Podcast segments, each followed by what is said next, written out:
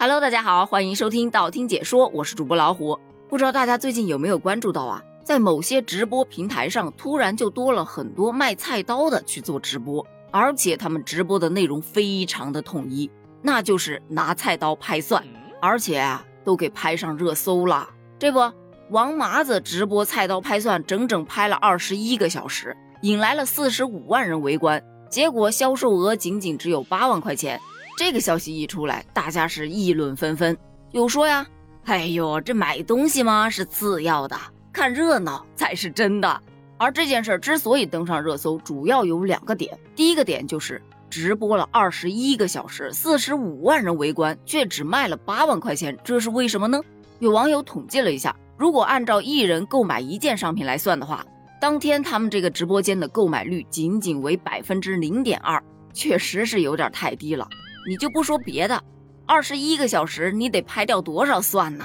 咱们抛开消费成本不谈，有一句话网友确实说对了，因为喜欢凑热闹的一般都是年轻人，而年轻人他并不是菜刀的消费主力呀。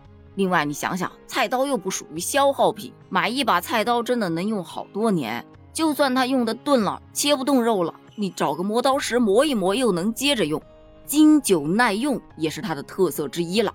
所以一般不是真的需要，不会说随便去买刀的。而且你家里面囤那么多刀干啥？大多数家庭基本上都是一把刀就能解决所有问题。当然了，如果你要切水果呀什么的，可能还得再备一把刀。但是你真的会专门准备一把刀用来拍蒜吗？这就不得不说到咱们这个话题之所以火的另外一个点了。最近这几天，关于张小泉菜刀不能用来拍蒜的话题，引发了网友的热议。而最让大家迷惑不已的是张小泉总经理在一段采访中说的一段话。他说呀：“你学了几十年的切菜都是错的，所有的米其林厨师都不是这样切的，就无语啊！你想想，我一个中国人，我做我的中国菜，我又不是做米其林大餐，我干嘛要用他们的那个标准？再说了，咱中式的菜刀从来都是一把刀打天下，什么切呀、砍呐、剁呀、片呀、拍呀。”那是十八般武艺，样样精通，所以才会有了咱们开头说的张小泉的竞争对手王麻子直播菜刀拍蒜，拍了整整二十一个小时啊！大家伙都说呀，他们在直播间拍的这二十一个小时不是在拍蒜，那都是拍的张小泉的脸呐。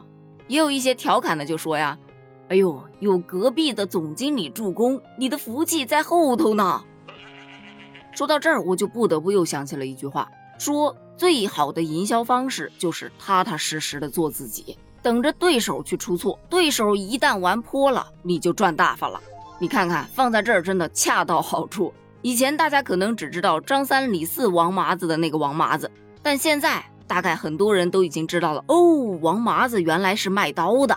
这波广告真的六六六了。